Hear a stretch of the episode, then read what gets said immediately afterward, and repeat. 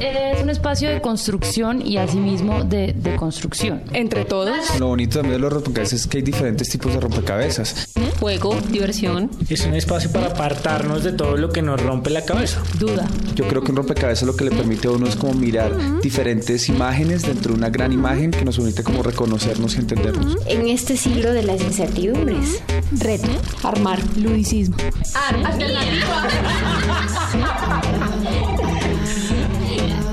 En apariencia podemos parecer todos iguales, pero fijándose uno un poquito más, empieza a ver una cantidad de gamas que son distintas.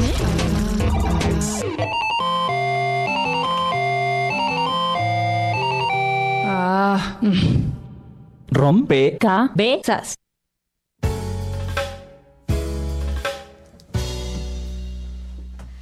Muy buenas noches a todos los oyentes, a todas las personas que en este momento se conectan con un nuevo rompecabezas, que se sientan aquí en la mesa desde diferentes lugares del país y se atreven a construir con nosotros este rompecabezas.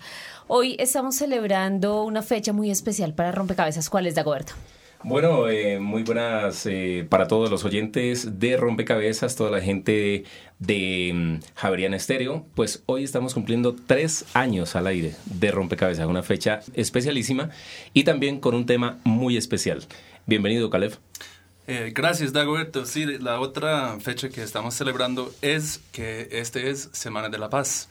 Y entonces queremos dar el bienvenido muy especial a los oyentes ah, donde sean que están. Javerian Star Estéreo 91.9 FM, también en 1430 AM y en la Cometa de San Gil, en Santander, Sergio Restrepo, la emisora de Tierra Alta Córdoba y por supuesto Ecos de Pasto.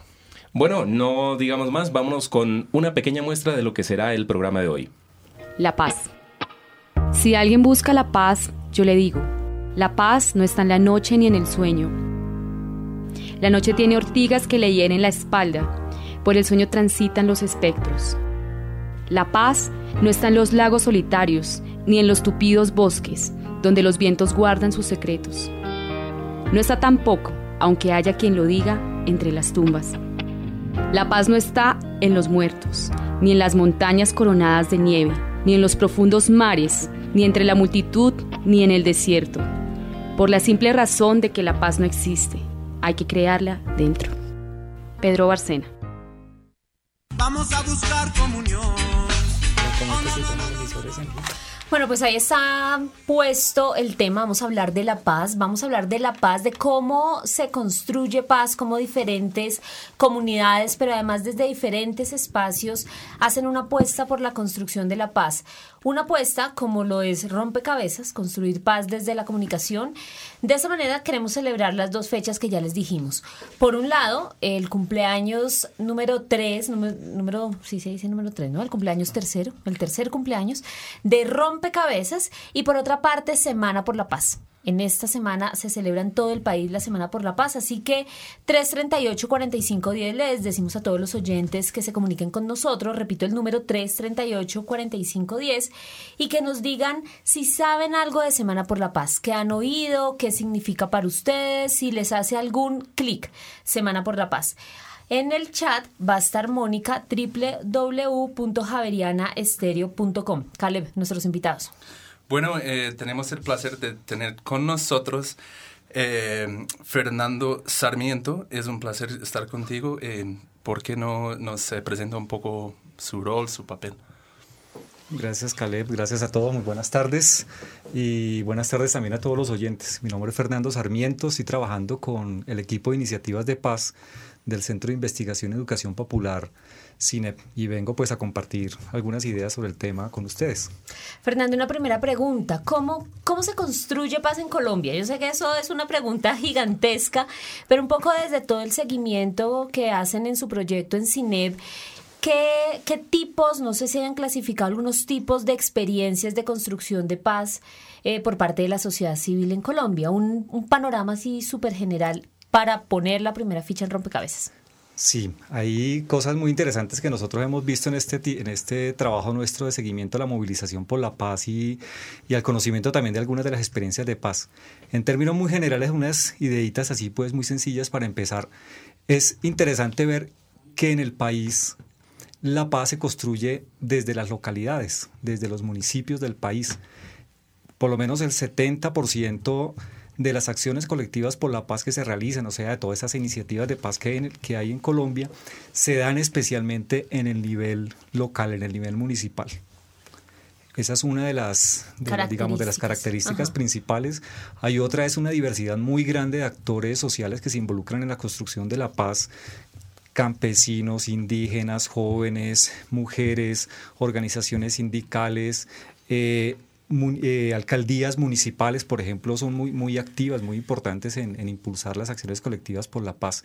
Y los motivos también son, son muy diversos. Hay motivos muy propositivos de crear cultura de paz, de trabajar por crear una conciencia de la paz a nivel nacional y por supuesto todo toda la construcción de la paz que se da sobre situaciones y condiciones de conflicto concreto pues que se viven en todos los rincones del país. Fernando, en ese acercamiento que estás haciendo sobre las iniciativas, yo quisiera también, desde tu experiencia, ¿qué se está entendiendo por paz? ¿Qué se está entendiendo desde esos colectivos, desde las comunidades? ¿Qué estamos entendiendo por paz? Sí, ahí hay una diversidad muy grande también. Nosotros los hemos preguntado, incluso ha sido objeto de reflexión en nuestros equipos de trabajo sobre cuáles son las concepciones de la paz, cuáles son las, las visiones de la paz que existen en el país y encontramos una gama muy amplia, una, una gama muy diversa. Desde concebir la paz como una victoria militar, y creo que acabamos de pasar por ahí con, el, con las presidencias de, del- de- de Uribe Vélez, y hay esa concepción, y hay una concepción, digamos, en ese sentido de, de la paz como victoria militar en un amplio sector de la sociedad. Pero también hay una concepción de la paz desde la construcción de cultura de paz, desde la transformación más cultural en la vida cotidiana de la gente, en la escuela, en las familias, en el trabajo. Entonces ahí también es toda esa visión de, de construir paz desde la, desde la cultura. Hay una visión de paz también desde, la, desde espacios más eh, académicos, digamos, cómo se puede construir paz ayudando desde la investigación y desde la reflexión cuando se comprende mejor en qué consiste el conflicto, se podría comprender mejor cómo construir esa paz. Entonces, digamos, esas como visiones son muy amplias, diversas, muy distintas las que se están dando entre la sociedad y en general pues en Colombia. Gracias, Fernando. Ahí tenemos varias eh, líneas en que se puede construir la paz. Vamos a ver ahora una, una ficha en nuestro rompecabezas de ahora que es un poco más grande y se trata de una de esas líneas.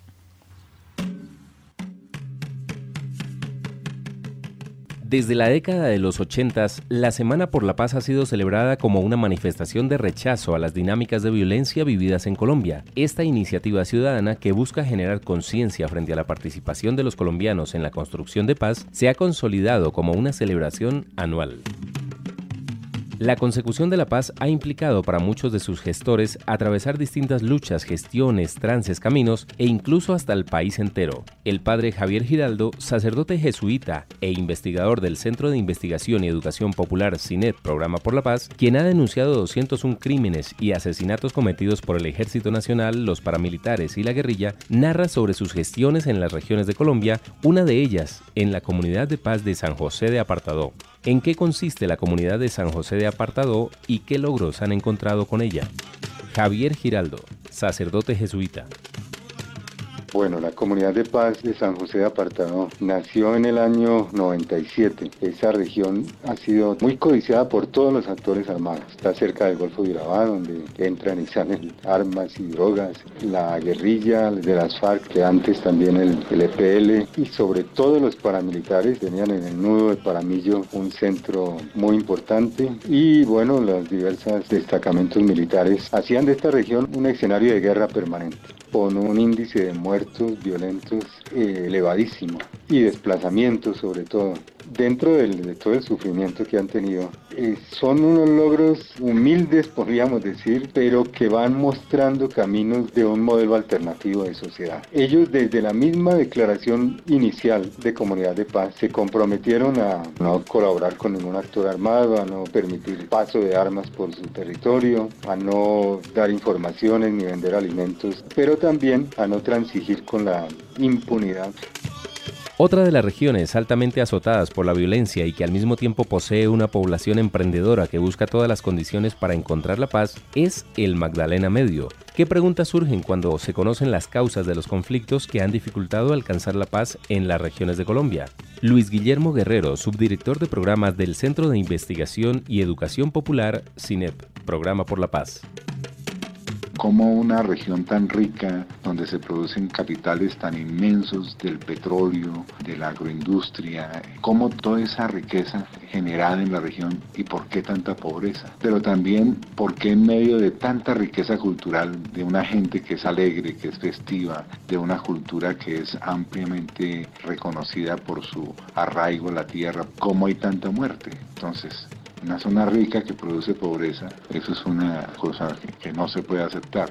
De ahí, de esas grandes preguntas, pues surge esta apuesta por un programa de desarrollo para llegar a la paz. Como todo ese mundo del desarrollo humano, pues puede llegar y romperle el espinazo al conflicto. Como no solamente es acallar los fusiles, no solamente esa paz, sino la paz integral, esa paz que llega y y le pone a la gente la labor de crear, y recrear la vida. Sergio Álvarez y Dagoberto Muñoz Erazo, periodistas Rompecabezas.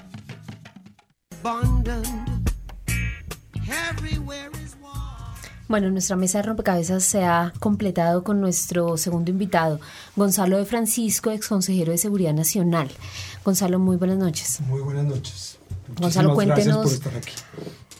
Gracias a usted por ser parte de Rompecabezas. Cuéntenos un poquito de su experiencia en todos estos temas de paz. Pues tuve la, la, oportunidad de trabajar en todos los equipos de negociación que hicieron procesos de paz con las organizaciones guerrilleras. M19, PL, PRT, Quintín Lame, Corriente Renovación Socialista. Soy firmante de esos, de esos acuerdos y participé en las mesas de negociaciones con todos ellos. Bueno, muy bien, pues la primera ficha que queríamos poner en rompecabezas es justamente eso, en contextos de conflicto armado, la necesidad de construir paz no sé si lo podríamos decir que se ve desde dos, dos lugares, digamos, o hay esfuerzos grandes desde dos lugares, desde la sociedad civil, y ahí le preguntaría a Fernando específicamente qué campo de acción, qué iniciativas desarrolla la sociedad civil en contextos así de fuertes como el que acabamos de escuchar de San José Apartado. Y a Gonzalo también qué otros esfuerzos de construir paz específicamente en negociación política pues se han hecho, yo, yo sé que la historia es larga, pero también cuál es el escenario que vemos ahorita en ese campo de negociación, de posibilidades de negociación política. Entonces, Fernando, primero, como desde la sociedad civil. Bueno, desde la sociedad civil, como estábamos hablando ahora, hay una diversidad muy amplia pues de, acciones y de experiencias de paz. Y encontramos experiencias de paz eh, pues regularmente y obviamente casi que uno podría decir que es obvio en contextos de conflicto muy fuerte. Entonces hay experiencias de paz que han trabajado, por ejemplo, sobre el tema de la resistencia civil. Entonces, temas de resistencia civil para eh, arraigarse en sus territorios, para permanecer en sus territorios, para no ceder frente a ninguno de los actores armados. Y hay experiencias que se han trabajado en ese sentido. Experiencias educativas que son muy amplias y muy importantes justamente para trabajar en todo el tema de la cultura de paz y son experiencias pues que apuntan a dimensiones de muy largo plazo. Hay experiencias que están ubicadas también, como decía Luis Guillermo un poco, eh, ahora hablando del programa de paz de desarrollo, del programa de desarrollo y paz del Magdalena Medio. Entonces, hay experiencias y hay muchas experiencias en el país que están apuntando al tema del desarrollo eh, humano y el desarrollo sostenible en las regiones y para las, para las comunidades. Hay experiencias que están trabajando todo el tema cultural eh, el tema educativo, pero básicamente son en ese sentido. Hay muchas experiencias y, tal vez son de las más visibles. Eso es el, todo el tema de la movilización social por la paz y creo que eso es una de las cosas que en los medios aparece mucho más y son de las más pues importantes y la movilización eh, de la gente en las calles protestando por la situación de violencia, por las situaciones del, secuestro, por ejemplo, como lo hemos visto, pues ha sido muy, muy amplio. Pero son más o menos ese, tipo en conjunto de iniciativas que se dan. La historia de la Semana por la Paz se remonta a finales de los años 80 cuando en Colombia se dieron una serie de jornadas en rechazo a la muerte. Una de ellas se convirtió en el Movimiento por la Vida, creado en 1986 por los jesuitas Francisco de Rú y Gonzalo Arango, que buscaban apoyar iniciativas encaminadas hacia la paz. Posteriormente, la Compañía de Jesús vendió al Banco de la República la custodia de la iglesia de San Ignacio, popularmente conocida como la lechuga, y una joya colonial de incalculable valor. Con los recursos que obtuvieron, dieron inicio al programa por la paz. La nueva organización realizó la primera Semana por la Paz en el mes de septiembre de 1988. En 1993, diferentes representantes de expresiones ciudadanas del país y de distintos sectores sociales se reunieron para articular propuestas en torno a las iniciativas de paz. Así nació la Red Nacional de Iniciativas Ciudadanas contra la Guerra y por la Paz, Red de Paz. En el encuentro, el Programa por la Paz entregó la realización de la Semana por la Paz a la Red de Iniciativas Ciudadanas. Así, desde 1994, Red Paz ha realizado de manera ininterrumpida esta jornada, que este año llega a su versión decimoséptima. Gonzalo de Francisco, la paz entendida como parar la guerra. ¿Qué hemos aprendido en Colombia eh, sobre este tema y cómo estamos ahorita? ¿Cuál es el panorama actual de las posibilidades de negociación política? Pues yo me considero un eh, pesimista que quisiera ser optimista, pero esencialmente me considero un pesimista porque veo que la solución política negociada, entendida como la paz con los grupos guerrilleros, está hoy muy lejana como producto de todos los antecedentes que ha habido en los últimos años desde el punto de vista del comportamiento de las FARC, la actitud que ha tenido ante los procesos de negociación, como también la actitud que ha tomado la sociedad en su gran mayoría. Mm, me parece que de todas maneras la sociedad colombiana requiere madurar una concepción de paz eh, un poco más activa, con, que tenga más relación con la vida de la gente paz puede ser asumida como justicia social y tiene la gente mucho derecho de pensar en eso.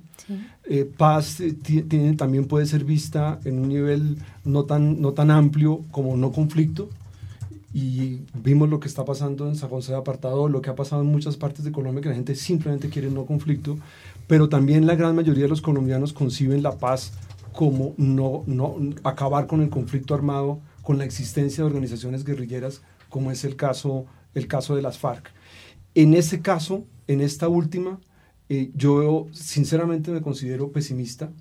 Mm, me gustaría ser optimista en función de que a veces me niego a pensar que las FARC vayan a perder la oportunidad de quedar de una manera, de alguna manera, eh, eh, aportando a la historia de Colombia, porque como hoy están quedando, me parece que están quedando por fuera están quedando en una lectura negativa en el cual a uno le gusta, a uno, uno, a uno le, da la sensación de que los colombianos eh, perdieron la capacidad de ser mm, de, ser no, laxos, pero sí por lo menos de, comprender el que este grupo, de esta organización quedara otra vez en la sociedad y pudiera hacer aportes a la construcción de un país mejor. Bien, gracias Francisco. Vamos a mm, intentar, eh, perdón Gonzalo, vamos a intentar ahora ampliar la panorama un poco. Lo que queremos hacer es, ver eh, la cuestión desde varias perspectivas. Hemos visto ahora con este noto y lo que nos están diciendo los invitados, eh, esta cuestión de la paz como parar la guerra, eh, la, la, construcción de la paz en lo rural, en las comunidades rurales, la cuestión del desarrollo. Ahora vamos a verlo eh, desde una perspectiva un poco más urbana. Así como en las regiones de Colombia, en las entrañas de las grandes ciudades, la violencia es un fenómeno que contagia a niños, jóvenes y adultos. Dentro de los conflictos juveniles y la violencia urbana, una de las problemáticas con más de dos décadas sin solución es la violencia entre las barras bravas de fútbol. Desde 1999, la alcaldía de Bogotá lanzó el programa Goles en Paz, proyecto pionero en el país que tenía como tesis principal aplicar tanto en los escenarios públicos como en las localidades de las ciudades donde está presente talleres y actividades de formación de tolerancia y ciudadanía. ¿Qué aspectos han sido determinados como generadores de violencia entre las barras bravas y los jóvenes de las ciudades? Alirio Amaya, coordinador del programa Goles en Paz. Programa Goles en Paz después de 11 años de trabajo arduo, no solamente en el estadio, sino en las localidades, ve como un aspecto por mejorar todo el tema local. Hay un acuerdo del Consejo que determina que tenemos que tenerlos en las 20 localidades y este gestor local va a permitir con procesos de inversión de gobierno a nivel local fortalecer y ampliar la oferta para estos muchachos porque si bien la violencia eh, es lo que se juzga de parte de los hinchas, nosotros hemos evidenciado que hay una, una gran necesidad de estos, en estos muchachos, tanto laborales como educativas, como afectivas en sus casas y en ese sentido creo que los principales retos están orientados a poder brindar más alternativas en estos espacios. Medellín y especialmente la Comuna 13 también tiene grandes problemas de violencia y por ello distintas ONGs y fundaciones se encuentran interviniendo para fomentar y aplicar proyectos alternativos de construcción de paz, como es el caso de propuestas artísticas y musicales.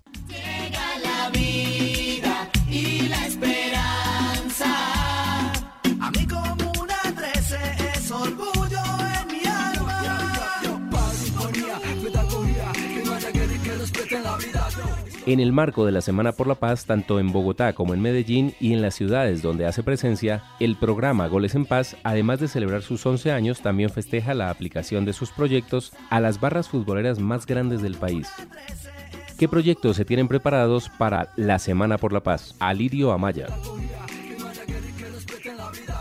una semana como la Semana por la Paz es importante eh, interrogarnos cuál es el papel de los jóvenes hoy en día en esta, en esta sociedad actual, en estas nuevas ciudades que se están construyendo y nos parece importante que es, que es un escenario en el que nuevamente los jóvenes son protagonistas, no solamente por ser violentos como algunos los creen, sino por hacer parte de un espectáculo como el fútbol. Nosotros lo que estamos eh, tratando es de hacer recordar a los, a los muchachos a través de imágenes en el tablero el proceso nuestro de 11 años. Durante los partidos del mes de septiembre va a haber mucha foto de lo que ha sido el proceso en este estos 11 años, tratando de ser historia y también tratando de entender que para nosotros el programa Goles en Paz es una herramienta de tantas que tenemos que tener para abordar un tema tan complejo como es la violencia en los jóvenes, la convivencia en la ciudad y como es el tema de la juventud, porque pues estos grupos están constituidos en su gran mayoría por gente joven. Sergio Álvarez y Dagoberto Muñoz Erazo, periodistas Rompecabezas.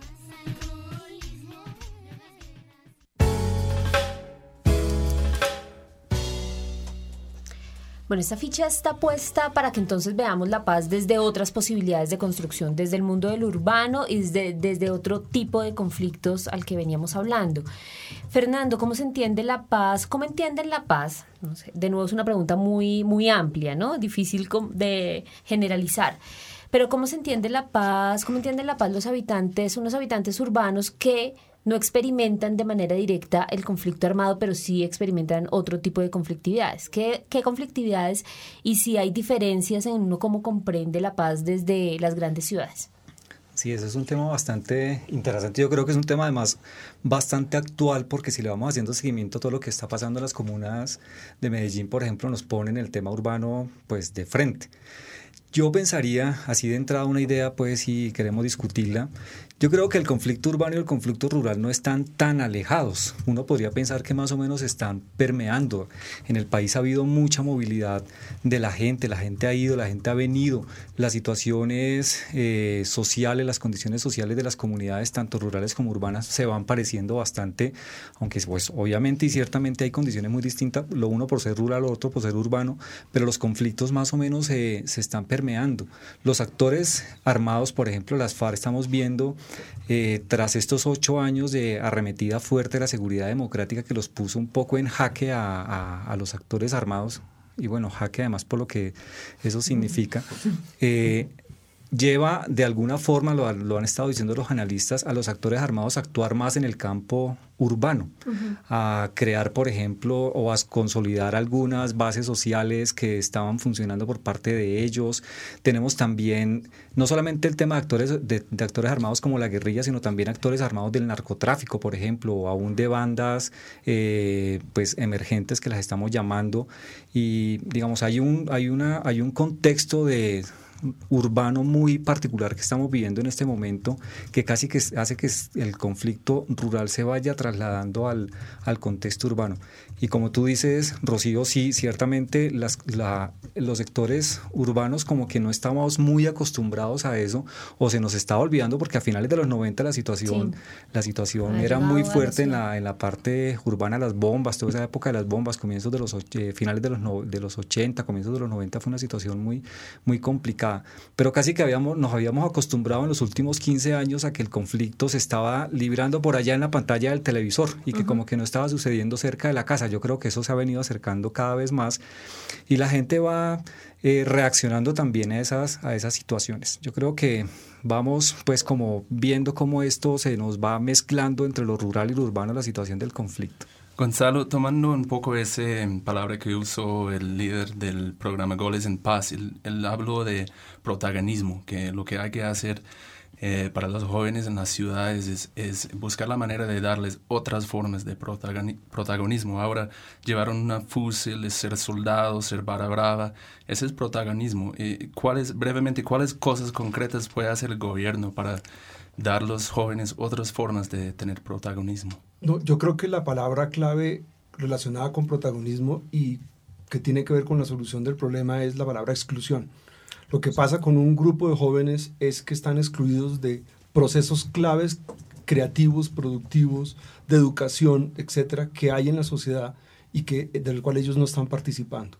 Considero que eso es lo común que tiene el tema de las barras bravas en el fútbol, aunque me parece que el tema barra brava no debería ser así, sino de esas barras que utilizan, eh, llegan a comportamientos violentos eh, con relación al tema de lo que ocurre en las comunas de Medellín.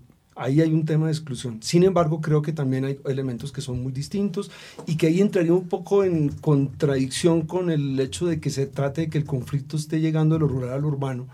Y es que en el caso de las barras sí creería que hay un tema de aprender de lo que ha hecho la comunidad internacional y países que ya tenían ese problema y que lo lograron resolver. Y en el caso de las comunas de Medellín, yo creo que el principal problema es el tema del narcotráfico que yo creo que es el gran veneno o la gran gasolina o como quiera llamársele, de todos los conflictos y de todo el desarrollo de violencia que ha tenido Colombia y que ha caracterizado a Colombia en los últimos 30 años. Si no hubiera sido por ese narcotráfico, las cosas hubieran sido totalmente distintas en todos los niveles y en, y, en, y en, todas las manifestaciones, tanto a nivel rural como a nivel urbano. En el caso de las barras bravas, sí les puedo decir que yo sí creo que eso es solucionable. Me parece que estos procesos como el que están hablando de goles en paz tienen sentido, pero ahí sí me perdonan, pero creo que faltan tomar medidas concretas que han funcionado y sí, desafortunadamente, no creo que sean necesariamente represivas, pero sí son normativas. Y los ingleses, por ejemplo, sentaron a la gente, quitaron las banderas, pusieron cámaras de televisión y los ingleses resolvieron el problema, incluyendo el hecho de que hoy el fútbol en Inglaterra, y uno lo puede ver todos los domingos, entre las gradas, entre las graderías y la cancha de fútbol no hay ningún separador. La gente puede entrar tranquilamente al campo y no lo están haciendo. Y eso es como producto de una serie de medidas que se han tomado, incluyendo obviamente el de trabajar a los jóvenes, porque eso tampoco se puede dejar por ningún motivo. Pero creo que los dos temas se diferencian en eso, aunque obviamente el punto común es la exclusión. Bueno, pues una, una preguntita muy chiquitica, o la dejo anunciada más bien para que, para que Gonzalo y los oyentes lo vayamos pensando. El tema del narcotráfico, que aparece tan fuertemente que comienza a, a bueno, comienza no, pero digamos se manifiesta de manera muy fuerte, lo tocó usted ahorita con el tema de la Comuna 13. ¿Hay movilización de parte de la ciudadanía, movilización a favor de la paz frente a esas dinámicas de narcotráfico? ¿Qué tanto lo dejamos para, para ahora? Bueno, y vamos a escuchar las voces de los ciudadanos y después un poco de música. Eh, Fasao Central, festeja en paz. Rompecabezas le preguntó a los ciudadanos, ¿usted sabe qué es la Semana por la Paz? Yo pienso que una Semana por la Paz pues es una semana en la que se dedican a, a, trabajar valores que propicien la convivencia, la tolerancia, el respeto por los otros, en todos los aspectos, en la familia, en la convivencia ciudadana, en el trabajo. Tengo entendido que es una semana eh, en pro de, las, de la reparación de víctimas. La semana como tal empieza el 5 de septiembre. Y pues bueno, es una iniciativa para buscar nuevos modelos de paz y de desarrollo para, pues todo este conflicto que se está viviendo en Colombia. Una semana donde van a hacer actividades manifestando la inconformidad con tanta violencia, de pronto marchas, eh, actos simbólicos en torno a la paz. He escuchado acerca de esto, pues sé que son grupos que están formando diferentes eh, formas de, de pronto de, de establecer un día en el que todos tengamos altruistamente algún tipo de actividad o de actitud por la paz. No, no he escuchado nada. Es como donde compartamos con otras personas y vivir como en paz. Como una semana en la que se promueve la paz y mm, evitar conflictos y buscar mejores soluciones a los problemas. Rompe cabezas.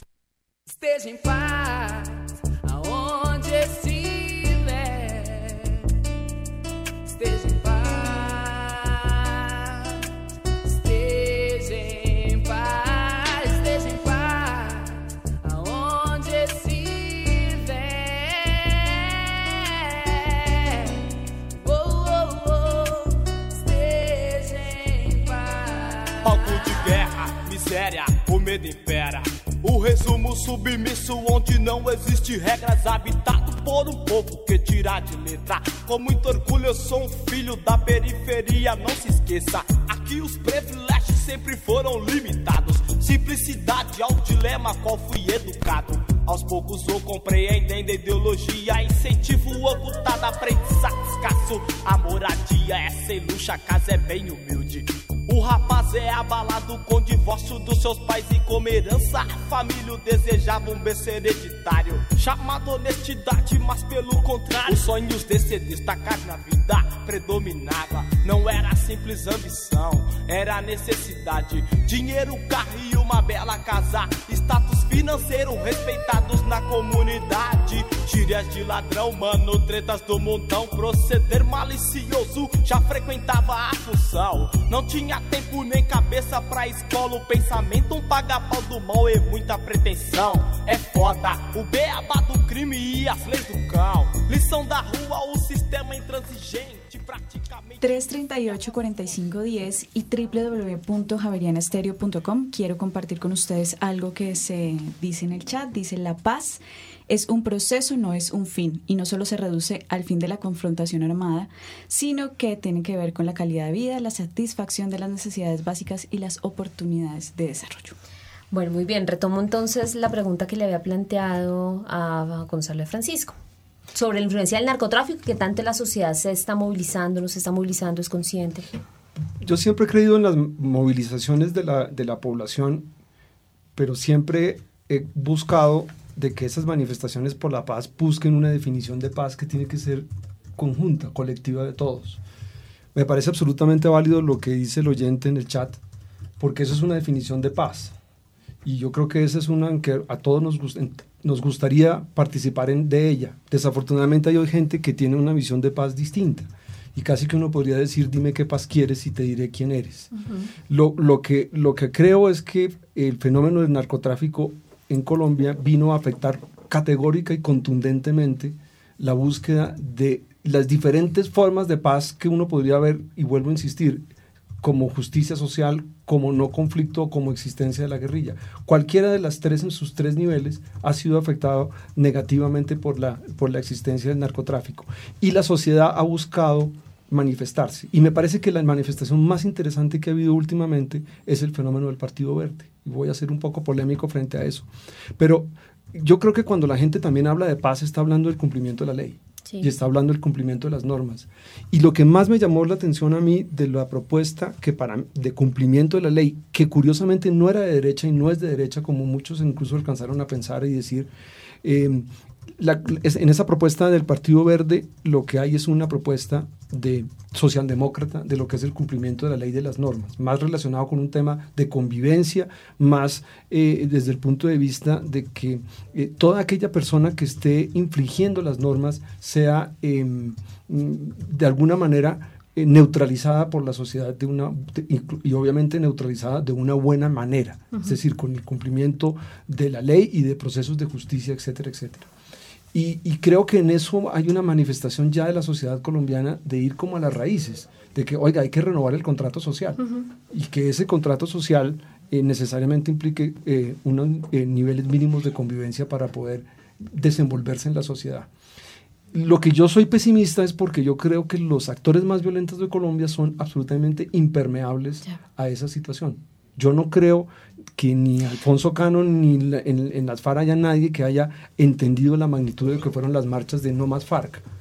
Gonzalo, pero en ese sentido, por donde usted va y también para pasar la pregunta a Fernando, ahí hay un tema cultural, digamos, de todas estas dinámicas de violencia y dinámicas del narcotráfico que también permean o transforman nuestra forma de ser como colombianos. Eso también se ha afectado. En esa medida, pues la construcción de una cultura de paz tendría que ser también una camino de cambio cultural, ¿o no, Fernando? Sí, claro, digamos, en la perspectiva de largo plazo, definitivamente está en juego una, una perspectiva cultural, digamos, de transformación cultural. Yo creo en eso, pero eso hay que darle contenido.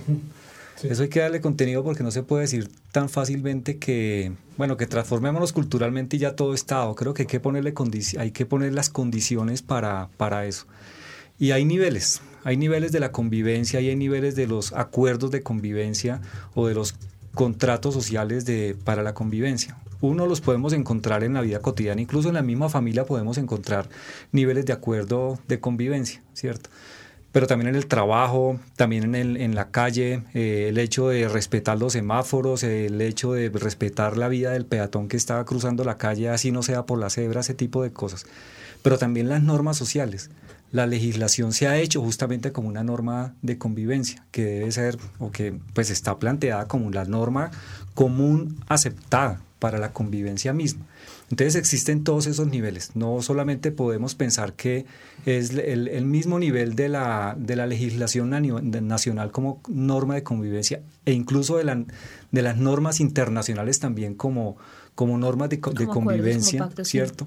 Eh, entonces tiene que haber esos niveles y eso los tenemos que ir concretando y, e irle poniendo, digamos, eh, obviamente lo- sus límites, eh, pero darle, darle contenido a eso que estamos llamando las transformaciones culturales para poder concretar de qué se trata eh, la paz y de qué se trata en los distintos niveles. Si hablamos de las negociaciones, por ejemplo, en las negociaciones tenemos que hacer otra, otro acuerdo de convivencia, de convivencia en el momento de negociar, si no la paz va a ser imposible. Dije que los que unos guerreros como las FARC o las guerrillas o los paramilitares, etcétera, quienes quieren que sea, eh, se fueran a desmovilizar, eso es posible con, en- con base en una norma de convivencia para que eh, la desmovilización de ellos sea posible, ¿sí?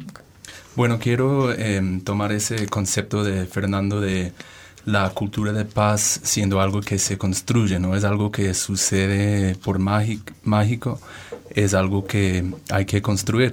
Y supongo que una de las em, cosas más básicas de eso es la formación, la educación. Entonces ahora vamos a escuchar una nota acerca de la educación.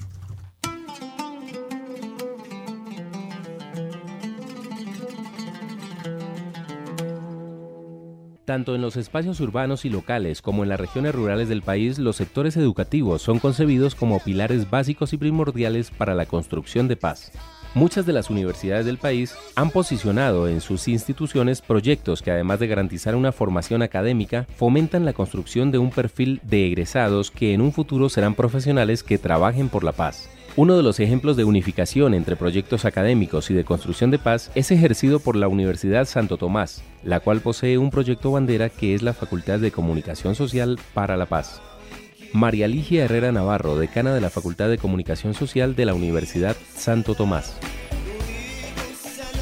El padre Almiro Arias Agudelo, padre dominico, fue el fundador de esta facultad y su primera intención siempre fue que esta facultad pues justamente promulgara y trabajara por la paz. Nuestros comunicadores sociales de la Santo Tomás tienen un tinte muy especial y es el de la investigación social. Y esto es justamente algo que la facultad tiene muy presente en todo el currículo porque tenemos una línea transversal de investigación formativa. Termina en sus prácticas profesionales y ya es un investigador social. En segundo lugar, cuando nuestro estudiante llega a los medios de comunicación por el mismo concepto de lo instrumentalista, tiene un cierto choque porque justamente tiene entonces una capacidad de analizar, una capacidad de juzgar, una capacidad de crítica y al mismo tiempo una capacidad de actuar. También ejercen un periodismo que va en torno a un énfasis de la educación, a un énfasis del conflicto.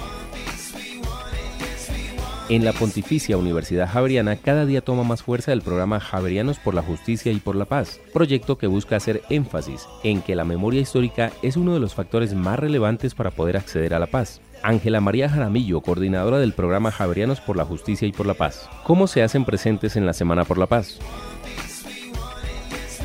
Bueno, desde la Javeriana hemos querido eh, unir esfuerzos con el Cine Programa por la Paz de la Compañía de Jesús y desde ahí convocar varias obras sociales de la compañía. Y nos hemos unido también con Fundación Manuel Cepeda y con Memoria Histórica del CNRR, trabajando el tema de la memoria, porque creemos que una de las principales causas de la violencia en Colombia es que no tenemos memoria.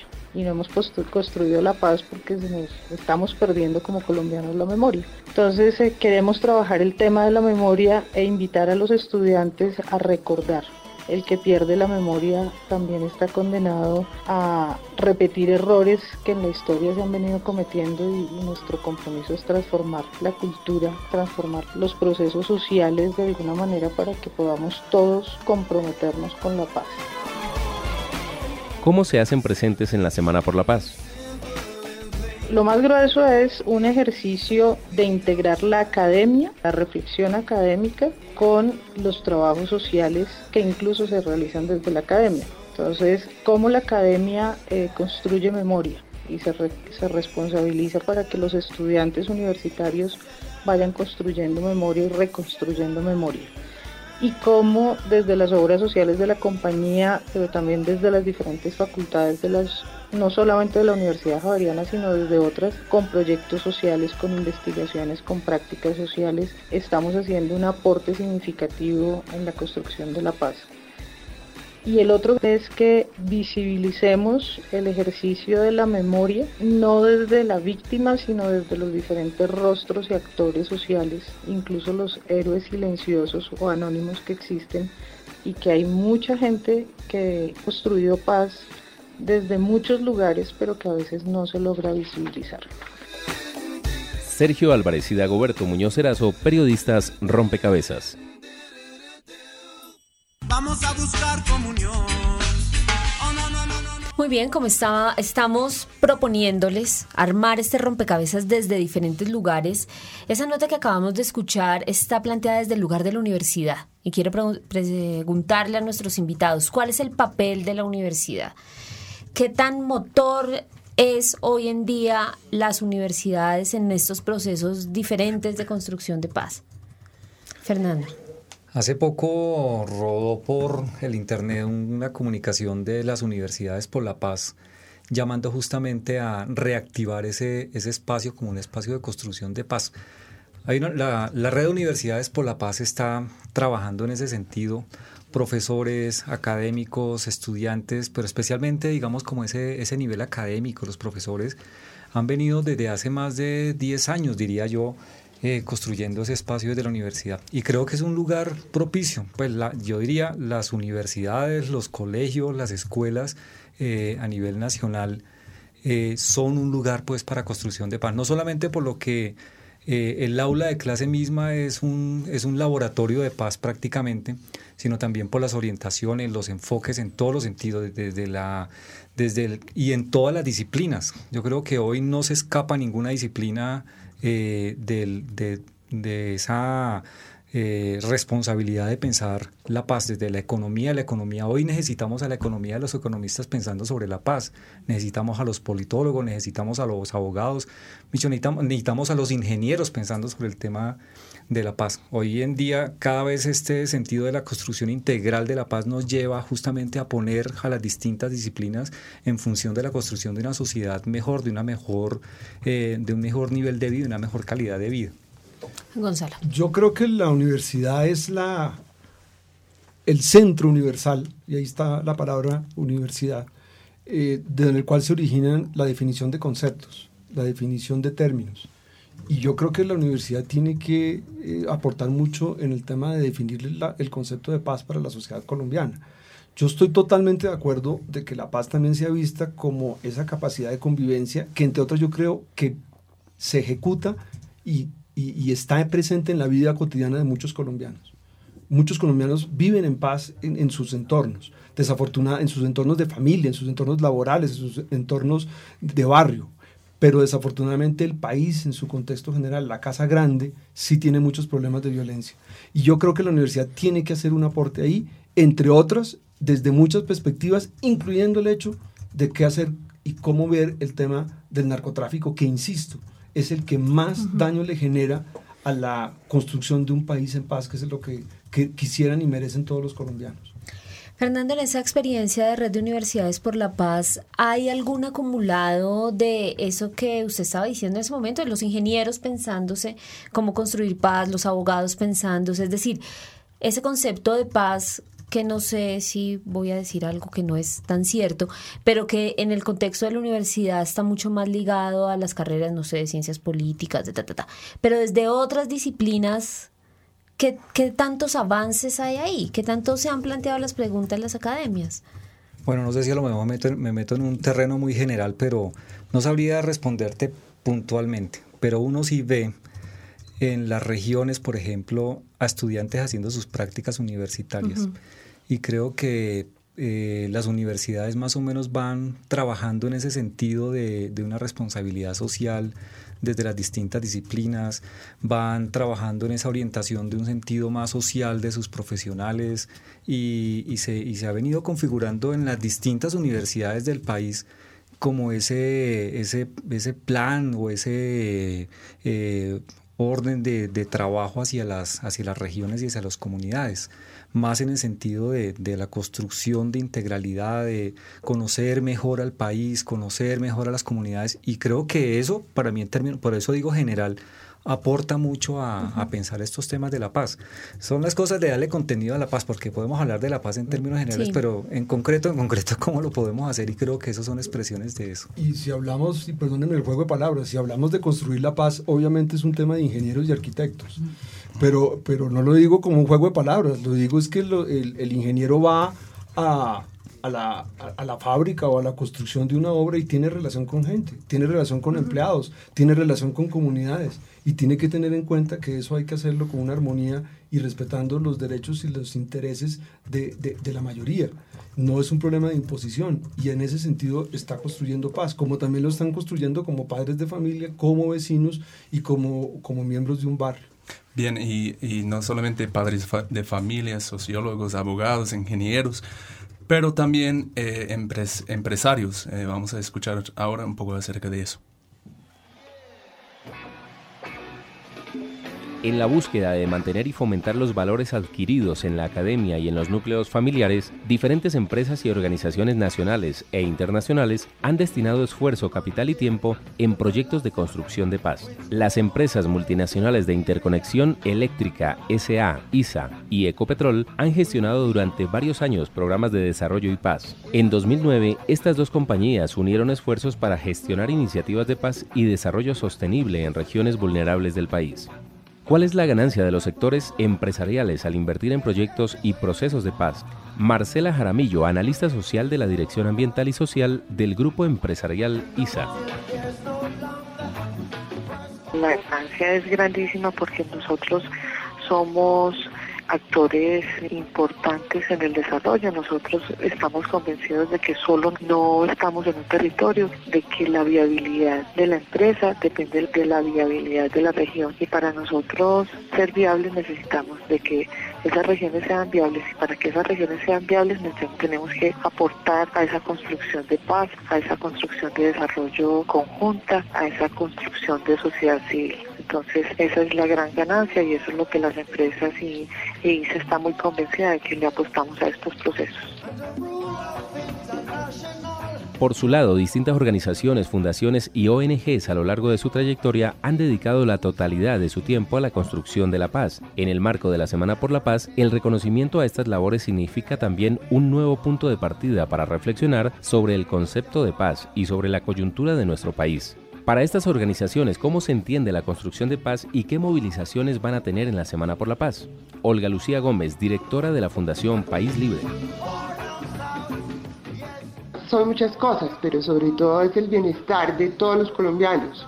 es unas mejores condiciones, es poder, aunque tengamos todos diferencias, poder eh, hablar y dialogar, es construir tejido social. Parte de lo que hemos hecho en País Libre creo que es directamente lo que apunta a la paz. Por un lado es favorecer los derechos humanos, favorecer el derecho a la libertad principalmente y procurar para que se logren mejores condiciones para todas las víctimas del conflicto. Creemos que la Semana por la Paz es una de las principales semanas que desarrolla la sociedad civil y hemos compartido con Red de Paz varias iniciativas. Este año lo que vamos a hacer en el marco de la Semana por la Paz es una marcha en Villagarzón, Putumayo, en favor de la libertad de todos los secuestrados. Y por eso queremos, sobre todo porque actualmente hay personas secuestradas en Putumayo, queremos una vez más eh, convocar a la ciudadanía de Villa Garzón para que clamemos por la libertad de las personas que están privadas de la libertad. Juliana María Vergara, coordinadora de proyectos de FESCOL.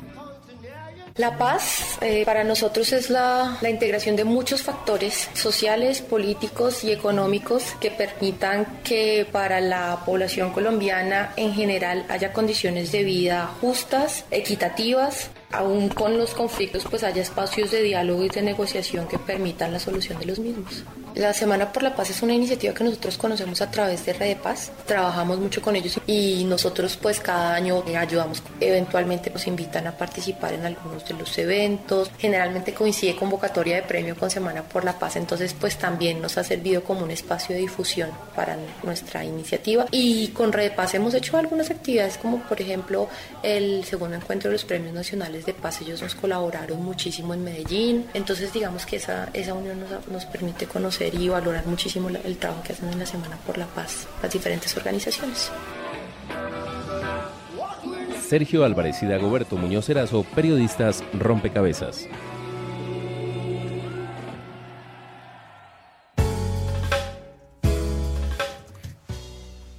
Bueno, nos quedan pocos minutos y entonces dos preguntitas nomás. La primera, ¿cuál ha sido o cómo ha venido evolucionando el papel de los empresarios frente a todo este tema de, la paz? No sé quién me, quién me quiere, Gonzalo. Yo creo que ha habido una muy importante mm, ola a partir del concepto de responsabilidad social que generó Kofi Annan en Naciones Unidas de hacer eh, que los empresarios no tomaran conciencia porque algunos ya la tenían, sino que cultivaran más ese compromiso que tienen en la sociedad de, de aplicar el principio de yo estoy bien si tú estás bien y no solamente yo estoy bien. Y, y eso ha generado unos eh, efectos muy positivos eh, a nivel del Pacto Global Internacional y, a, y, en Colombia hay muchas empresas que están muy metidas en ese tema Haciendo y aplicando ese, ese principio. Yo creo que eso es absolutamente válido, aunque obviamente las empresas eh, no pueden salir, dejar de estar en lo suyo.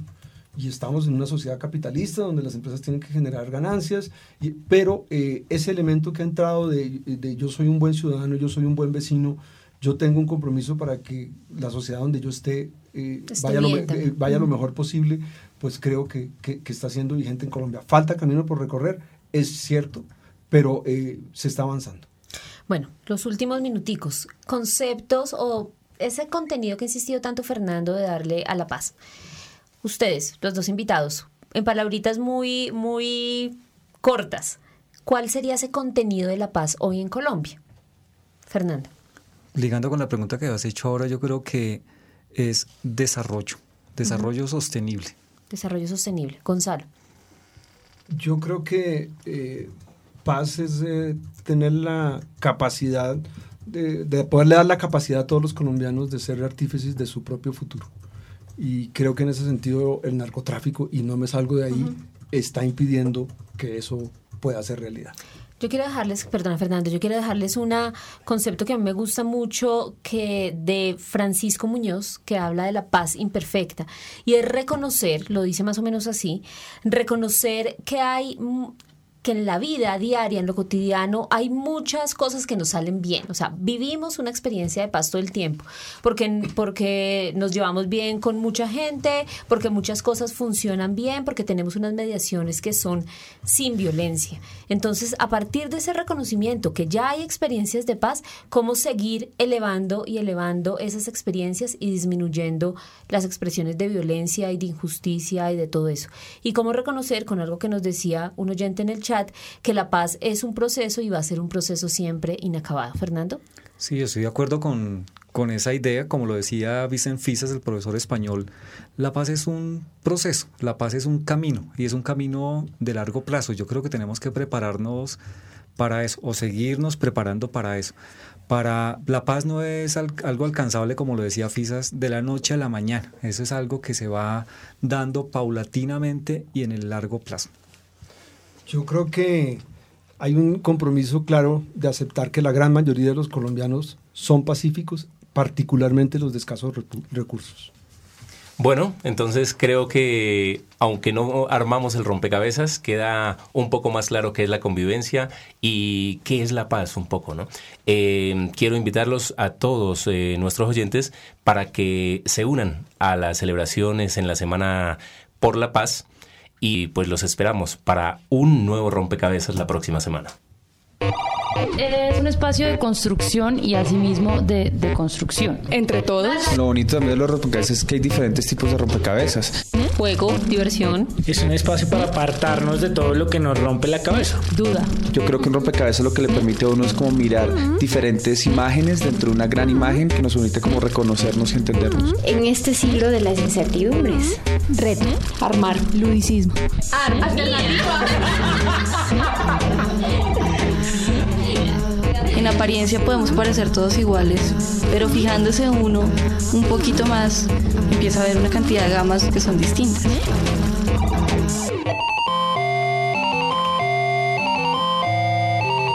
Ah. Rompe. Cabezas.